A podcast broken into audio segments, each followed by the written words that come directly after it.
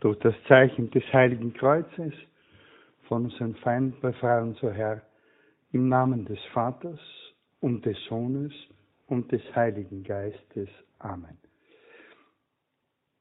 Mein Herr, mein Gott, ich glaube fest, dass du hier zugegen bist, dass du mich siehst und dass du mich hörst.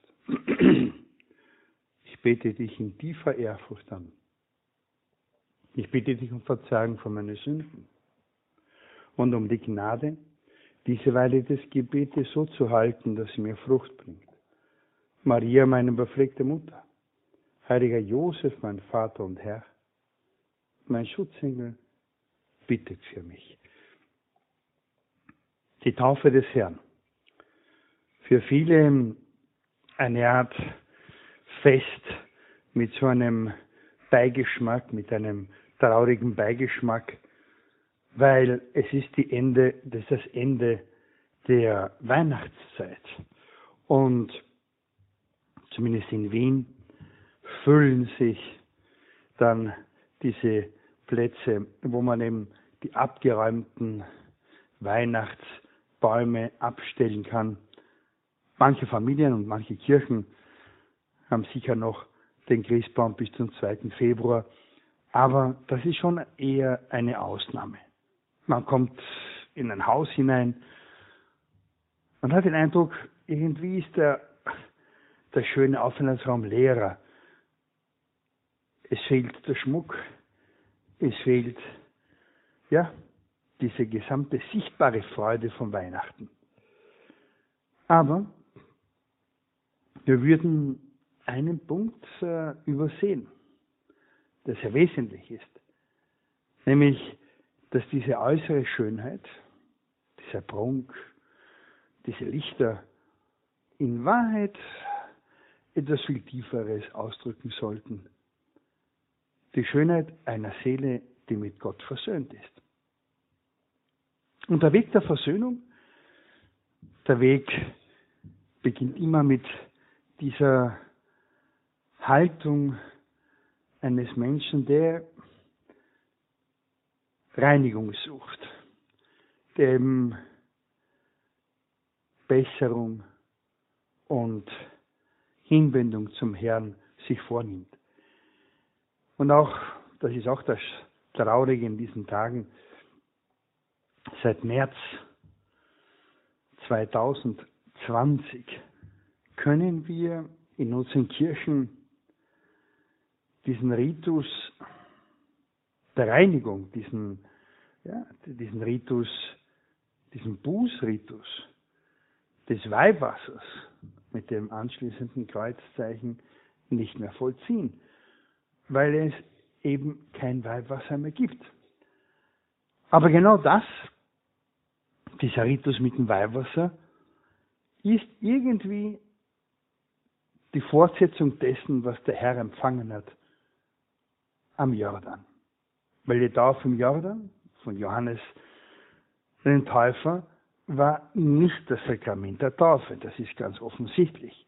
Weder hat er im Namen des dreifaltigen Gottes getauft, noch, und das ist theologisch viel tiefer, bedarf derjenige, der der Heilige ist, schlechthin die heiligmachende Gnade, die eben in der Taufe kommt. Aber, und das übersehen wir manchmal, er ist uns in allem außer der Sünde gleich geworden, heißt es in der Heiligen Schrift ganz deutlich und ganz klar. Und er wollte uns diesen Weg der Versöhnung, diesen Weg der Einswerdung mit dem Herrn auch vorausgehen und zeigen und selber auf sich nehmen und einer dieser Stationen sind eben diese äußeren Zeichen, die hoffentlich die innere Hinwendung zum Herrn bekunden. Das Weihwasser. Wir nennen das die Sakramentalien heutzutage. Und diesen Weg ist er gegangen. Die Versöhnung ist ein Nachfolgen des, des Herrn. Und zwar als wer? als jemand, der Knecht ist, dem, wie wir es in der ersten Lesung aus Jesaja hören werden, Kapitel 42, den Nationen das Recht bringt. Aber nicht dem schreiend, nicht lärmend, nicht mit der Macht und mit der Gewalt, sondern mit dem Vorbild des Lebens. Und deswegen ist immer in diesem Zusammenhang für mich so dieser Punkt ist in der Spur des Seemanns so passend, wo es ihm so heißt, dass ihm, wie sollten wir den Frieden finden, wenn wir uns von Leidenschaften hinreißen lassen? Der Himmel will dich an dich ziehen. Du aber, nur du, bitte keine Ausreden. Ziehst die Niederungen vor. Und Jesus zeigt uns mit seinem Leben, was es bedeutet, hinaufzuschreiten zum Vater. Er zerbricht nicht das knickende Rohr und den glimmenden Docht löscht er nicht aus. Ja, er bringt wirklich das Recht. Und das ist so ein Verweis darauf, dass die Erlösung eben nicht mit Gewalt, nicht mit Macht, sondern in diesem Sanftmut, in dieser Hinbindung des Herrn zu seinem Volke geschieht. Wozu ist er denn gekommen? Das sagt uns auch diese wunderbare Lesung aus, aus Jesaja. Er ist gekommen, um Licht der Nationen zu sein. Lumen Gentium, so heißt es auch sehr schön. Und das ist die Überschrift einer der wichtigsten Dokumente des Zweiten Vatikanischen Konzils. Licht der Nationen, um blinde Augen zu öffnen, Gefangen aus dem Kerker zu holen und im Dunkeln sitzen aus der Haft zu holen. Ja, tatsächlich die Erlösung, die uns Jesus bringt, ist nicht mit Gewalt, nicht mit Macht, sondern mit seinem Vorbild. Und das will ein Leben eines Kindes Gottes, das mit der Taufe beginnt, auch sein. Vorbild. Jemand, der voranschreit. Jemand, der diesen Frieden des Herrn in seinem Herzen trägt und auch deswegen weitergeben kann. Treffend heißt es dann im, deswegen im Antwortpsalm, der Herr schenkt seinem Volk den Frieden. Und es ist uns ganz bewusst, dass Friede eben nicht Waffenstillstand bedeutet. Frieden ist die Folge eines Ruhens in einer, in einer Ordnung, in einem rechten Verhältnis der Dinge zueinander. Und dieser innere Frieden, den man manchmal auch bezeichnet als Gelassenheit, ist einer der, dieser, dieser Früchte. Wir haben ja schon mal gehört, der Einwohnung des Heiligen Geistes in unserer Seele.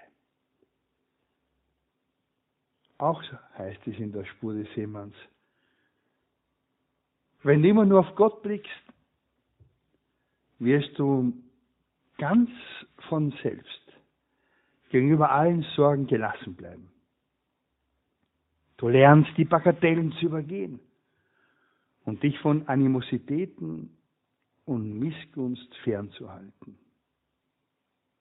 Und so wirst du dir großen Energieverschleiß ersparen und alle Kraft auf deinen wirksamen Dienst an den Mitmenschen verwenden.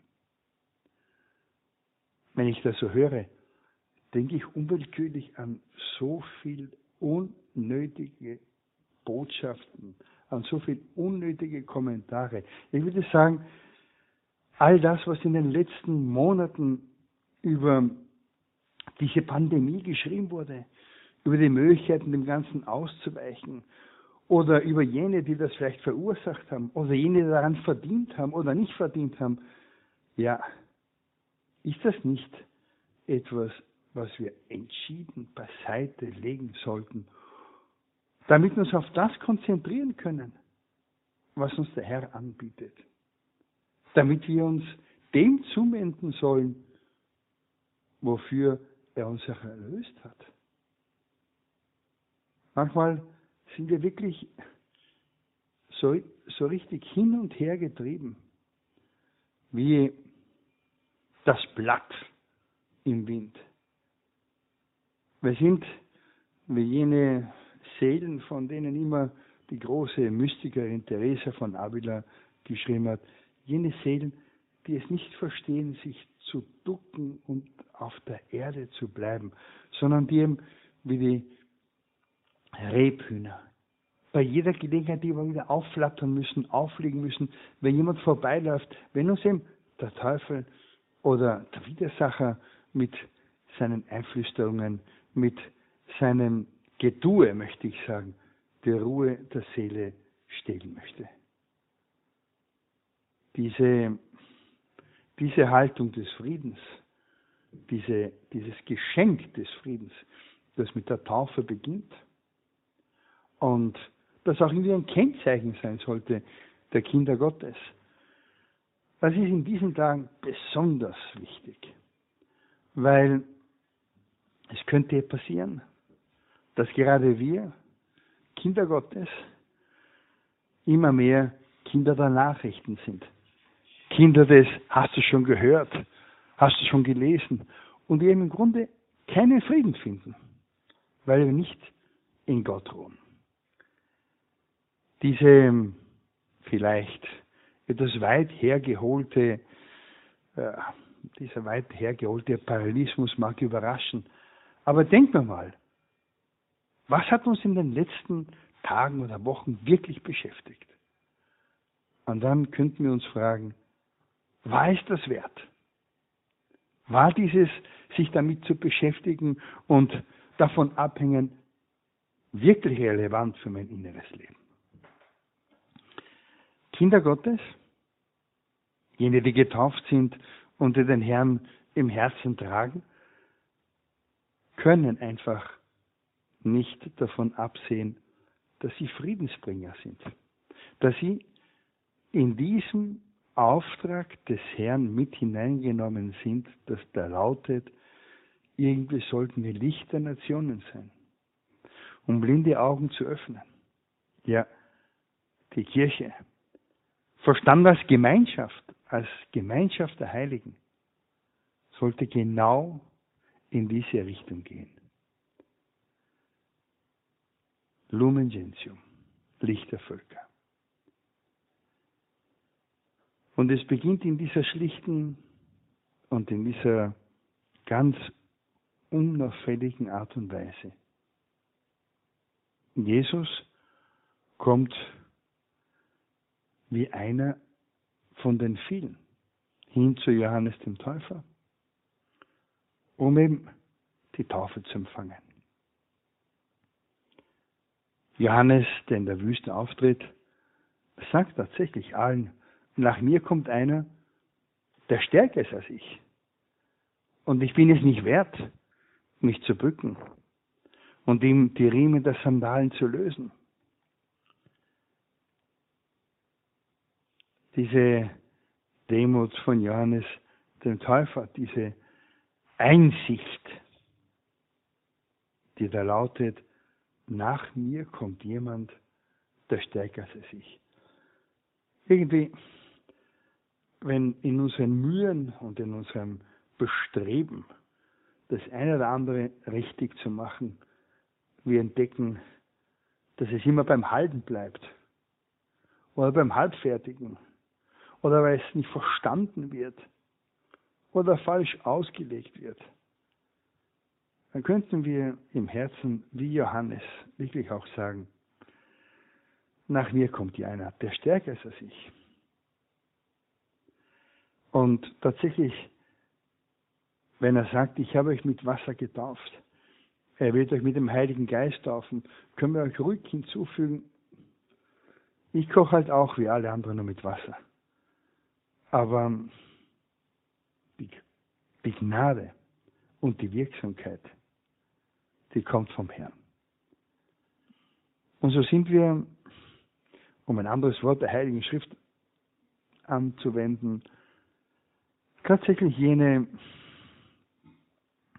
Arbeiter im Weibgott des Herrn, die manchmal sagen müssen, ich bin unnütz, ich kann nicht, was ich tue, aber es kommt einer nach mir, der stärker ist als ich.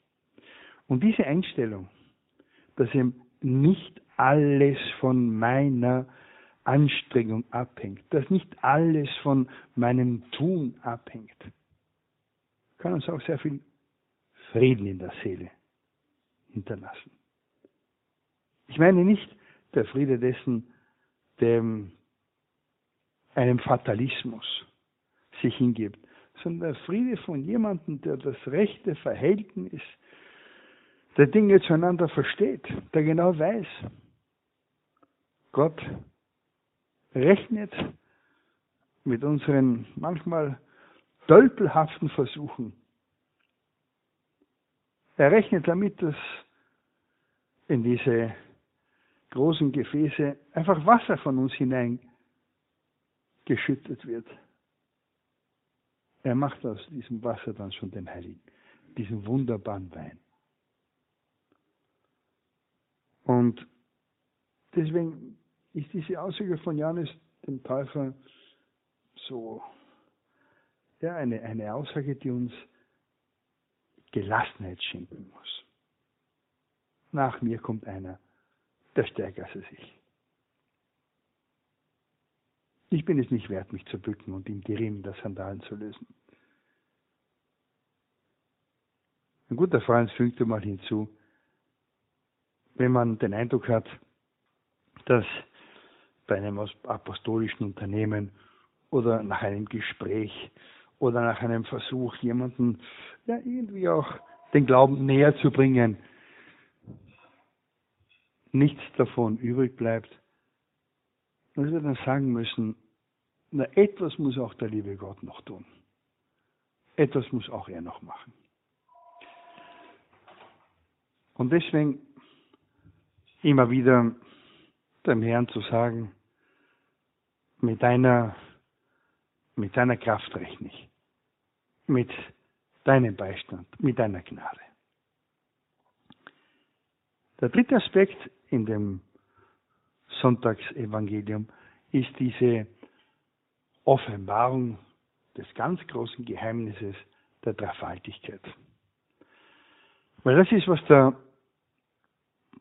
in diesem kurzen Abschnitt des Markus-Evangeliums auch gesagt wird, auch mitgeteilt wird, dass eben dieser Jesus, den wir vor kurzem noch als dieses kleine Kind in unserem weihnachtlichen Fest bewundert haben, dass dieses kleine Kind tatsächlich, tatsächlich wahrer Gott und wahrer Mensch ist. Jemand, der einmal und immer wieder in der Lage ist und befähigt ist, unsere Herzen zu erleuchten. Es heißt bei Markus, in jenen Tagen kam Jesus aus Nazareth in Galiläa und ließ sich von Johannes im Jordan taufen. Und sogleich, als er aus dem Wasser stieg, sah er, dass der Himmel aufriss und der Geist wie eine Taufe auf ihn herabkam. Und eine Stimme aus dem Himmel sprach, du bist mein geliebter Sohn, an dem ich Wohlgefallen gefunden. Es sind zwar nur ganz wenige Sätze, aber mit diesen Sätzen, mit diesem mit dieser Schilderung.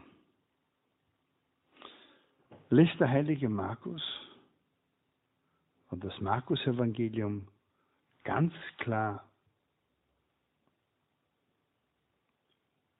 dass eben dieser Jesus nicht nur ein Prophet ist, nicht nur wie Johannes der Täufer jemand ist, der ankündigt.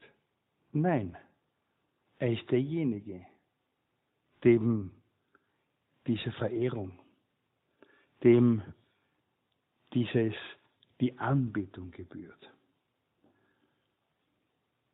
Interessanterweise wird oft übersehen, vor allem im Gespräch mit Religionen, mit Vertretern anderer Religionsgemeinschaften, wird übersehen, dass eben Jesus Christus nicht nur der Religionsbegründer ist, sondern ist auch das Ziel der religiösen Verehrung, das Ziel der Anbetung.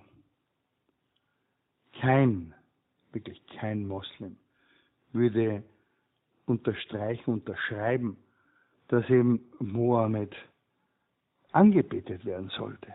Er wird verehrt, selbstverständlich. Aber Anbetung, Anbetung nur Gott.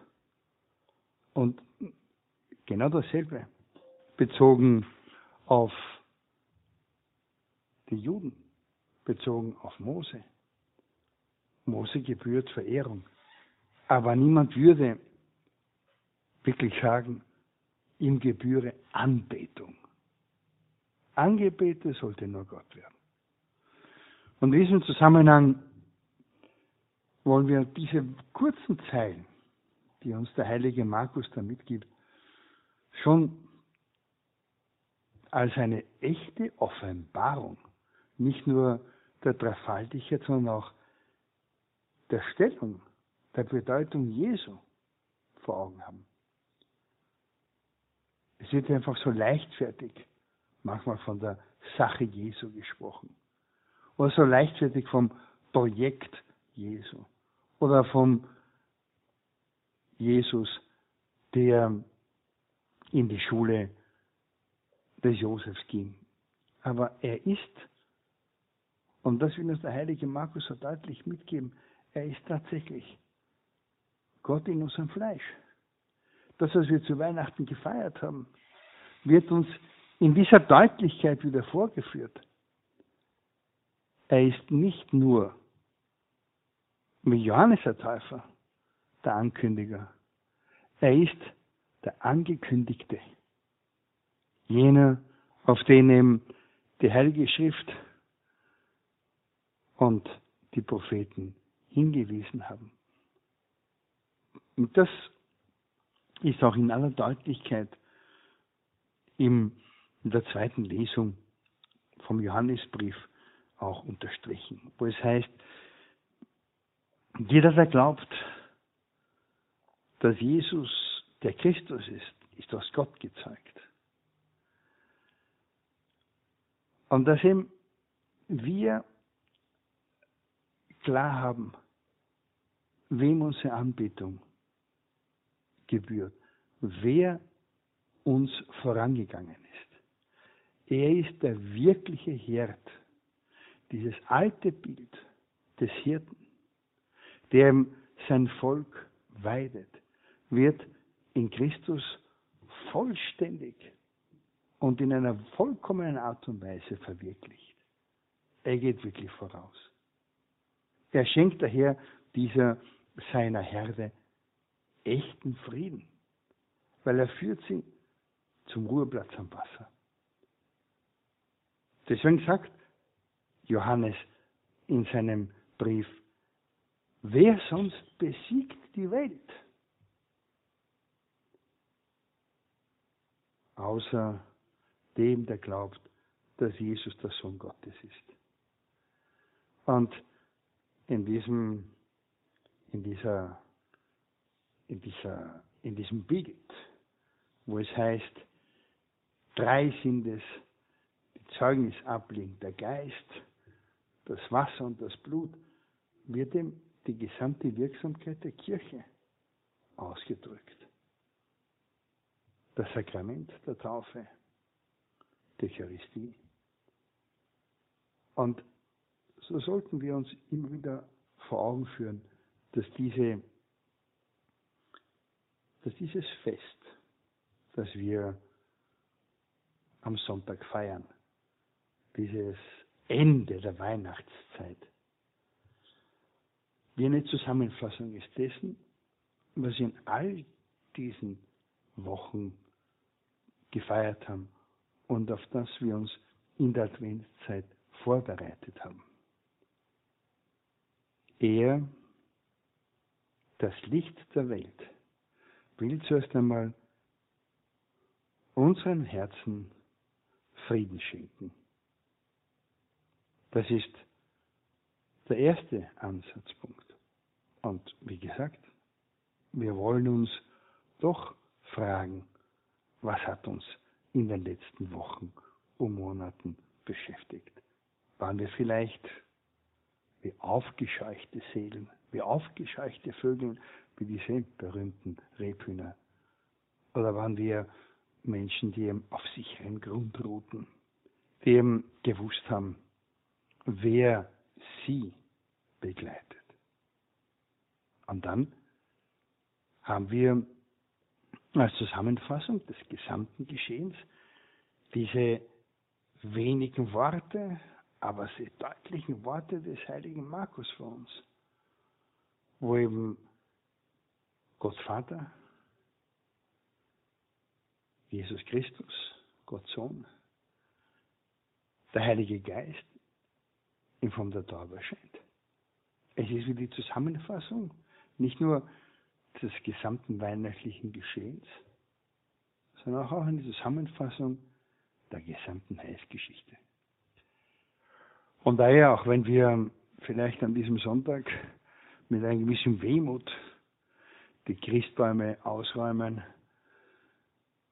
die schöne Krippe wieder einpacken und das gesamte, ja, den gesamten Schmuck und die Schönheit aus unseren Wohnzimmern verschwindet, so wollen wir uns daran erinnern, im Grunde ist diese Schönheit in der Seele eines Menschen zu finden, der ganz genau weiß, wer bei ihm zu Hause ist, durch die Taufe.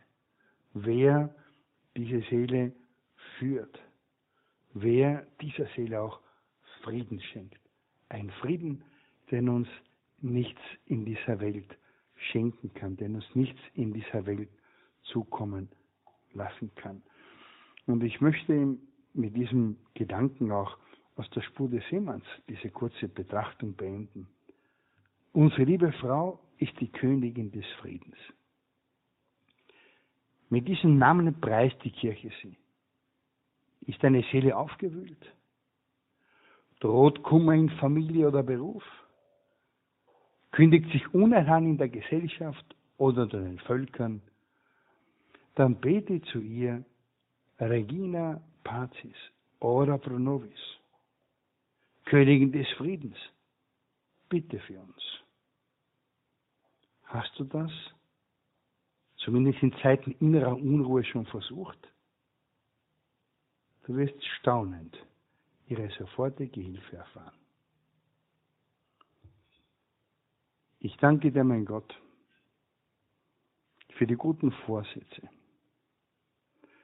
Erregungen und Eingebungen, die du mir in dieser Betrachtung geschenkt hast.